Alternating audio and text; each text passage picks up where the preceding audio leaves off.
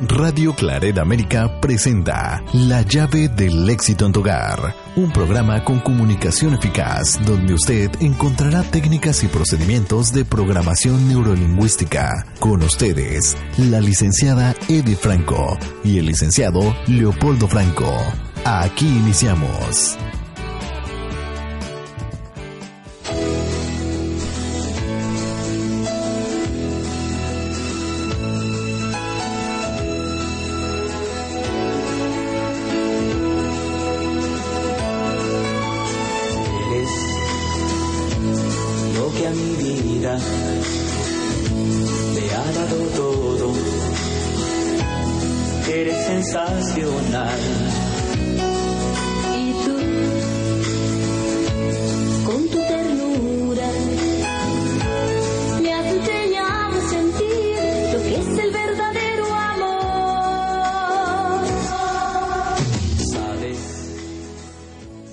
Amigos de Radio Claret América? Les saluda su amiga y servidora Edith Franco en su programa La llave del éxito en tu hogar.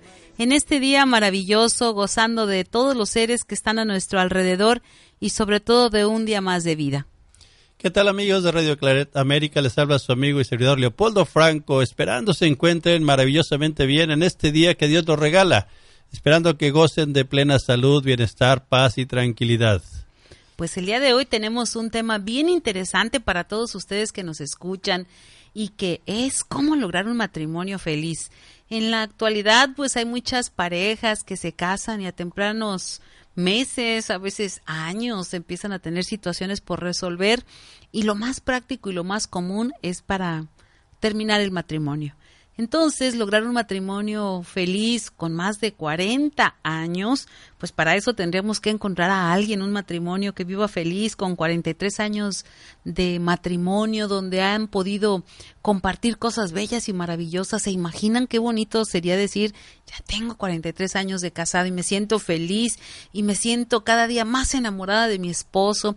Y esa es una frase que le escuché precisamente a nuestros invitados del día de hoy, un día que tenía el honor de compartir los alimentos en su casa, platicaba con la esposa de este matrimonio y ella me, me dijo, vi su rostro, sus ojos, su sonrisa, diciendo que ella cada día que pasaba más de vida dentro de su matrimonio, ella se sentía más enamorada de su esposo. Y yo creo que, al igual que yo, a muchas de ustedes, pues nos dará curiosidad saber cómo es que podemos lograr eso y cómo lo podemos alcanzar. El día de hoy tenemos el honor de tener aquí con nosotros en su programa La llave del éxito en tu hogar a unos invitados especiales. Precisamente es a la señora Elvia Franco. Hola, ¿cómo están? Y al señor José Franco. Hola. Muy bien, pues ellos son un matrimonio del que yo les platico que durante 43 años de vida han compartido un matrimonio feliz y de verdad eh, yo lo he visto, ¿no? no es algo que lo cuenten. Yo he sido testigo de cómo en su familia se vive la armonía, el respeto, la felicidad, el entusiasmo, los proyectos, el crecer juntos.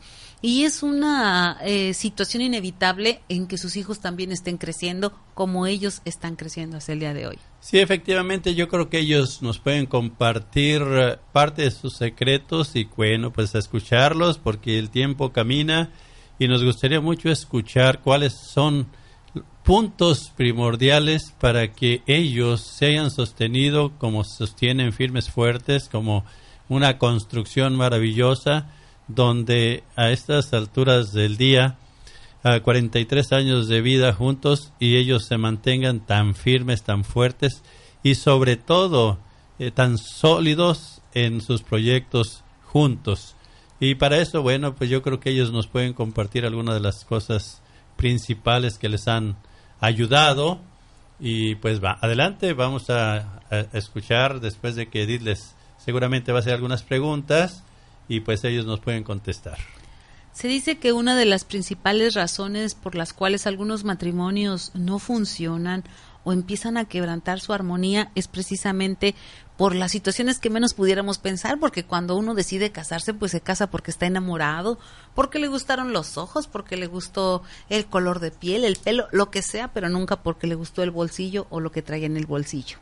Pero pues qué realidad tan cruel a veces que ahí es donde empiezan las situaciones por resolver en la vida económica del matrimonio ¿Qué nos pudieran ustedes compartir? ¿Cómo ustedes han logrado durante estos 43 años de vida mantener un matrimonio feliz sabiendo separar o cómo han manejado ese aspecto de economía, de dineros que para muchas familias, para muchos matrimonios es la causa con la cual empiezan a quebrantar y a tener pequeñas diferencias, después se hacen problemitas, después problemotas y terminan en separación en algunos matrimonios.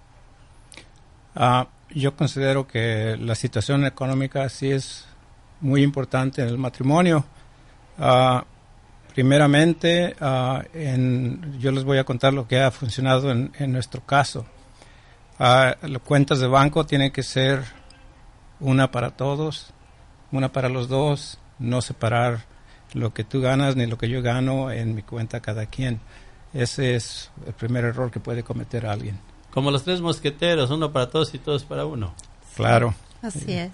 Así es, y este, para nosotros ha funcionado por la razón de que uh, no, no, no sabemos cuál es, qué parte es de ella y, o qué parte es mía, todo es, de, todo es para los dos. Esa es una de las razones por las cuales este, económicamente yo pienso que debemos, mucho o poquito, lo que sea, tiene que ser todo pa, para los dos. También en ese aspecto yo estoy de acuerdo eh, completamente con José, pero también entra la, comunicación y la confianza uno al otro, el respeto, que la comunicación al, al comunicarse, de hablar de algún proyecto y es salir de acuerdo. Por ejemplo, para todos los matrimonios que nos están escuchando y que quieren tener esos secretos para poder vivir muchísimos años en armonía en su matrimonio, ¿Qué pasa si, por ejemplo, la esposa este dice que hoy no se siente tan feliz, pero si se va de compras se va a sentir muy feliz. Y se va de compras sin avisarle a su esposo y va y compra va a las ofertas va y compra de oferta, de oferta, de oferta, de oferta para ahorrar, para ahorrar, para ahorrar y llega con un montón de bolsas, un montón de cosas, un montón de comida, teniendo el refrigerador lleno y pero ya se siente feliz porque no se sentía feliz en la mañana y ya después de que fue a comprar se sintió bien feliz. Termina bien ofertada, pero bien gastada. Ajá. Okay. Este, el es, eh, ¿Cómo manejar esas situaciones? ¿Será posible que eso nos dé armonía en un matrimonio? No contemplar la opinión de alguien más para hacer compras, porque déjenme decirles que mucha gente dice, pues por eso trabajo, porque le tengo que pedir permiso en lo que compro y en lo que no? Yo creo que aquí el punto es, yo también tengo una inquietud y si no quieren compartirla, no la compartan. Pero ¿quién administra? Porque los bienes se, se unen, se van a un fondo, a un lugar, a un espacio y de ahí pues tiene que haber una administración, ¿o no? Planes. Claro, este, uh, yo tengo, uh, de recién que nos casamos, yo era el administrador eh, del dinero y por mucho tiempo, porque ella estaba ocupada con los niños, no tenía mucho tiempo de, de hacer todas esas cosas.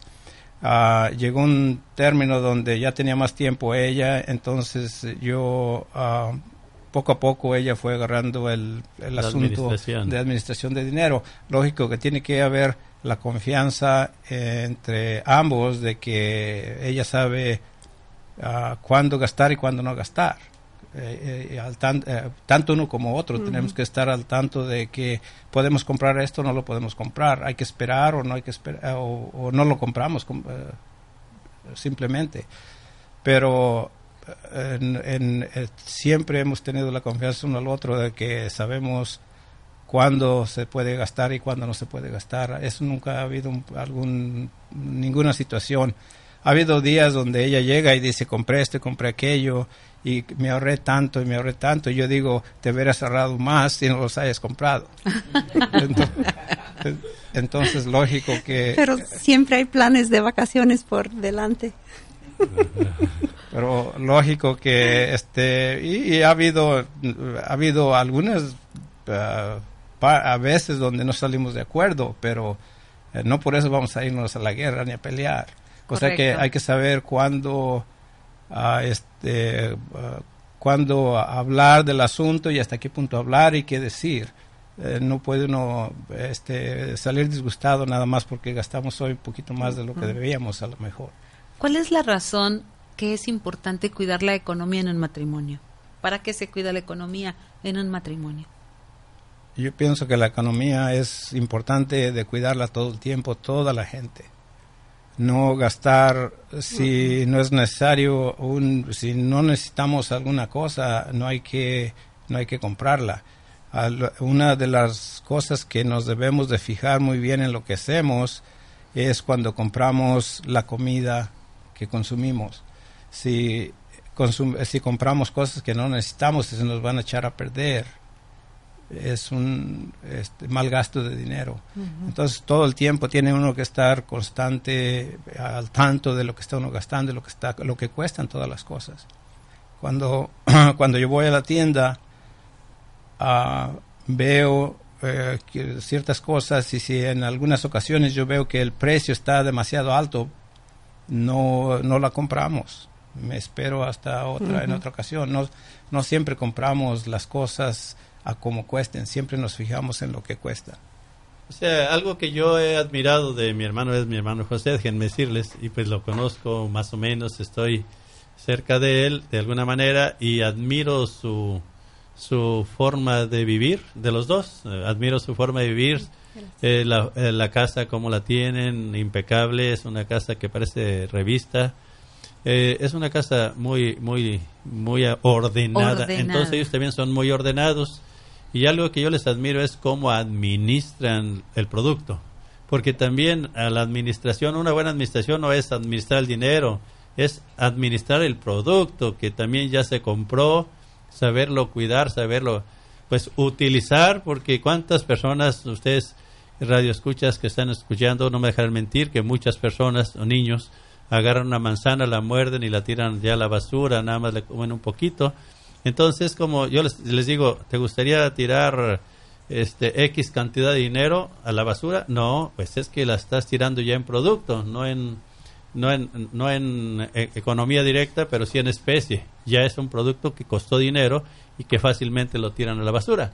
Entonces, yo, esto es algo que yo les he admirado cuando hemos tenido la fortuna de estar con ellos, vemos, comemos, nos, nos invitan a comer y al término de la comida, este, yo veo cómo ellos empiezan a, a, recoger todo, a lavar sus eh, trastes, a recoger la comida y cómo la saben guardar. Bueno, yo, yo sé que mi hermano es eh, especialista en cómo conservar alimentos, él trabajó en esas áreas, es, eh, creo que es algo de su especialidad y es algo que nos puede ayudar a todos y nos comparten cómo ustedes hacen ¿Cómo han hecho eso tan maravilloso? Porque ahora los resultados se dan, eh, de, poder gozar ustedes de, cierta paz y tranquilidad por la economía de la forma como ustedes han administrado. Ah, lógico que eso yo creo que nos viene de herencia, nos enseñó mi papá y mi mamá que no debería Espera, entonces déjeme, ubicarme bien, a ver, platícame. Que no, no deberíamos de ver, ah, de tirar nada, o sea, no malgastar. los alimentos no se deben de tirar, no se deben de malgastar. Entonces, yo sé que hay algunas personas que no les gusta comer lo que le nombramos nosotros sobras. Recalentado. Ah, recalentado. ya, este, entonces, ah, pero a nosotros eh, no nos eh, incomoda comer recalentado. A veces lo recalentado es mejor que lo... Sabe más rico, ¿verdad? Ya me tranquilicé porque hoy almorzamos lo que el caldito quedó de ayer de jitomate. Sí, de veras. Entonces, uh, es, es una forma de, de, asegurarse uno de que no se echa a perder nada, no se, no se tira, no se desperdicia. Uh, nosotros como pareja trabajamos por muchos años los dos. Entonces, uh, cuando nosotros hacíamos de comer, Elvia la mayor parte de las veces hacía de comer, yo muy pocas veces hacía de comer, pero cuando se hacía de comer se hacía bastante para que hubiera para, para otro día o para más días.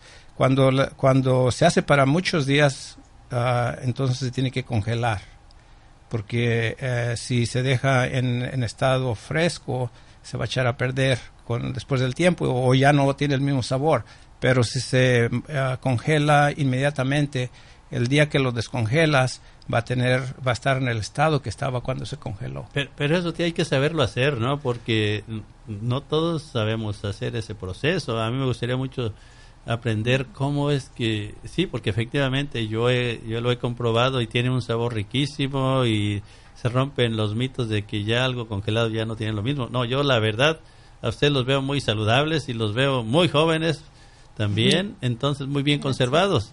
Eh, yo, a mí me consta que han vivido así. Pero entonces, ¿qué han hecho? ¿Cómo es que le hacen ustedes para que ese producto se sostenga tan rico y tan sabroso? Ah, es un proceso el cual tienes que ah, poner en, una bolsa de plástico, sacar todo el aire completamente de la bolsa de plástico y sellarse y lo pones en la congelar. Una vez que se congela, eh, no, no le pasa nada porque está completamente sellado. Si lo dejas a la intemperie, entonces va a, quemar. El congelador con tanto frío alcanza a quemar la comida, entonces pierde sabor, tiene un sabor a congelador que le nombran, ah, el cual a mí me desagrada mucho el sabor a congelador.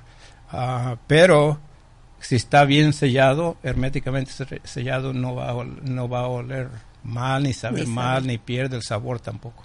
Muy bien pues es uno de los puntos que nosotros tenemos para vivir en armonía en un matrimonio durante muchos años y que el primer punto, amigos, es tener una buena comunicación en el manejo de las finanzas y saber que las finanzas no solo es ver el dinero eh, de manera literal, de manera física, sino saber que el dinero es el consumo de los alimentos, el consumo de los servicios, la luz, el agua, eh, los insumos de la casa, papel de baño, pasta de dientes, todo aquello, el jabón, todo aquello nosotros debemos de tener mucho cuidado si de verdad queremos vivir en armonía, porque llega un punto en donde hay desacuerdos y esos desacuerdos pueden acabar con la familia y es un punto netamente material que podemos cuidar. Un segundo punto muy importante también que nos pudiera ayudar o que nos ayuda a todas aquellas personas que queremos lograr un matrimonio feliz durante muchísimos años es educar a los hijos con valores y con amor a Dios. Ah, yo tengo la dicha de, conocer a sus hijos, de compartir en ocasiones con ellos, inclusive con sus nietos, y he visto cómo los valores de la responsabilidad están presentes en ellos. Tienen sus hijos muy trabajadores, muy responsables, gente que ha transmitido esos valores en los nietos, que en esta ocasión tuvimos la oportunidad de compartir con ellos el, el, tomar los tiempos de manera adecuada y como todos los niños van a pretender a lo mejor romper o quebrantar eh, porque ellos están experimentando y ellos exploran a ver hasta dónde pueden. El decir es hora de comer y se come en la mesa. Eh, termine de comer y lleve su plato al lugar de la basura o al lugar donde se van a lavar los trastes y cómese lo que se va a servir y sírvete las cantidades, responsabilidad, orden, responsabilidad, orden. Y veo cómo con tanto entusiasmo se les puede ir eh, fomentando. Más mi pregunta es, ¿cómo le hicieron ustedes para poder transmitirle esos valores a sus hijos y que ellos se los están transmitiendo a sus nietos y sobre todo cómo se sienten ahora ver reflejado su esfuerzo por tantos años eh, en, esos frutos que son los nietos ahora y que los pueden compartir. Es ah, algo que todo el tiempo eh, hay que estar, tener presente y, estar tratando de eh, inculcarles todos esos detalles es, es muy difícil uh, decirle a un niño, uh, haz esto y ya con eso va a tener. Lógico que hay que continuamente estarles diciendo, es una, una de las cosas que me acuerdo que les decíamos cuando, cuando aún cuando íbamos a un lugar como por ejemplo uh, un, un buffet, donde se puede uno comer eh, todo lo que uno pueda comer. lo que quiera. Servirse lo que quiera, la cantidad que uno quiera. Le van a cobrar lo mismo. le cobran a uno lo mismo. Yo, a, este, nosotros, ella y yo les decíamos, a este, hay que servirse poquito y se lo termina y va y se sirve de vuelta si es que quiere todavía más. No se sirva el plato así y me lo deje ahí porque no todo lo que se sirve se tiene que comer. Entonces, ese, desde eso, desde ese tiempo hay que empezar a decirle si un, un niño de dos años está en su mero apogeo, si lo deja uno pasar de ahí y, esperar a que entienda, según eso que muchas algunas personas han dicho ahorita está muy chiquito, no puedo decir eso. En realidad no. Desde chiquitito está entendiendo todo lo que uno le dice y entre más le diga a uno es mejor forma parte de su vida diaria. Sí. Es una formación constante, de irlo formando y preparando y quitándole aquello que le sobra y dejándolo solamente como una obra de arte, ¿verdad? Paso a paso. Son detalles pequeños hasta llegar a, hacerlos grandes. Hacerlos grandes, digo, crecen y lógico que tu responsabilidad no se termina allí. Aunque ellos crezcan y ya se fueron y viven y tienen su familia, si alguna vez yo, yo considero que si alguna vez tú eh, este, ves que necesitan una recomendación, hay que seguirles dando recomendaciones. Otro punto muy importante que yo puedo ver en la familia de ustedes es eh, el amor y la fe que profesan a Dios. Ustedes pertenecen a una iglesia en Rochelle y son miembros de ahí de la comunidad católica. Sí, así es. Tenemos 30 años viviendo en Rochelle y Em, pertenecemos a la parroquia de San Patricio y estamos, yo tengo varios años en algún comité y José apenas va a empezar, pero allí los niños fueron muy activos también en el templo, en la iglesia y eh, por cierto que ahora de grandes que viven, en, dos en California y una en Florida, han venido a Rochelle a bautizar a sus hijos allí a nuestra parroquia. Sí. ¿Fue fácil eh, fomentar en ellos la fe a Dios? ¿O tuvieron que mm. insistir y que insistir y que insistir? No, gracias a Dios, no se me hizo, no, a mí, por lo menos a mí, no se me hizo difícil porque era, era cosa que habla, de que hablábamos todos los días. Muchas gracias. Y, cada ocho días aún de pequeños que decían... Tenía mm, sueño, no se quería levantar. Tengo sueño, mami. Anoche vimos una película. ¿Recuerdas que anoche te decía, vamos a ver la película si gustas, pero mañana ya sabes a qué hora te vas a levantar? Y eran las ocho, ocho y media, y tengo sueño, mami, ahora no vamos. No, les decía a su papá, no es, vamos a ir a misa o no vamos a ir a misa no es no hay pregunta que hacer, sino que ya sabes que el domingo a cierta hora se levanta, desayunamos en familia, se arregla y vamos a misa. No no no era para preguntar no había opción. no. Muchísimas gracias. Por eso le decía gracias a, a la señora Elvia, porque precisamente amigos, si nosotros queremos que nuestros hijos amen a Dios, debemos de educarlos con el ejemplo, no pedir cosas que nosotros no hacemos, sino con el ejemplo es lo que verdaderamente los va a llevar a ellos a que nos sigan porque saben que ese paso les va a dar buen camino. Eh, y es así como nosotros hemos podido estar experimentando en este maravilloso día con nuestros maravillosos invitados, amigos, que para tener una familia feliz es sencillo. Primero, eh, compartir la economía, porque cuando dos se casan, se convierten en uno solo. Ya no son dos, es uno solo y se convierte en una sola familia. Tener una comunicación acerca de las finanzas, de quien sea el administrador y otro punto importante que escuché, la confianza en que el administrador va a ser el mejor de los administradores en el hogar. Eh, otra de las cosas es que eh, optimizar los recursos, porque realmente es optimizar la vida de nosotros, aprovechar los alimentos al 100%, cero desperdicios, ya sea de productos de consumo diario o de servicios, de insumos. Y también educar a los hijos en el valor a través del ejemplo constante las veces que sea necesario, inclusive aun cuando los hijos crezcan y se independicen, si hay algo que hacerles un señalamiento, pues hacerlo, porque la función y la misión de padres es divina y hay que hacerlo hasta el final. Y por último, pues también eh, el incrementarles en ellos su fe, en enseñarles a amar a Dios y saber que los milagros son posibles porque Dios existe, es a través también de una permanencia en lo que tú quieres que ellos aprendan a través de la convivencia y del ejemplo con Dios, con nuestro Creador y sobre todo vivirlo y saber que es posible que lo podemos tener en nuestros corazones. Sí, efectivamente. Bueno, pues esperemos amigos que estos puntos les sean de sumo eh, interés para ustedes y les sirva. Si alguien quiere tener una vida maravillosa, equilibrada, pues aquí hay puntos para aplicar. Pues efectivamente el tiempo se agota, nosotros tenemos que decirles que pues eh, eh, los queremos mucho a todos aquellos que nos escuchan. Si en algo podemos ayudarles, servirles, por favor, llámenos por teléfono al 708 4 26 41 12 es el de la oficina. No me lo sé mucho porque no hablo mucho allí, ¿ok? Pero es 4 708 426 4112. Amigos, un placer saludarlos. Gracias, José. Gracias, Elvia, por estar con nosotros. Muchas gracias a ustedes por invitarnos y mandamos un saludo a todas las personas que nos estén escuchando en todo el mundo, México, porque de allá somos, y a toda la gente. A todos los hermanos. A todos los hermanos. Donde quiera que se encuentren. Nuestros hijos, nuestros eh, nietos, toda, la, hijos, toda la gente familiares que escuchando. Y amigos. Muy bien, saludos. gracias. Saludos a todas aquellas personas que nos escuchan en su programa de Radio Claridad América, La llave del éxito en tu hogar. Muchísimas gracias y los esperamos que nos sintonicen la próxima semana con muchísimo gusto aquí los esperamos. A todos los amigos de Llave del Éxito, donde quiera que se encuentren, eh, muchos saludos y gracias por ser parte de esta gran familia.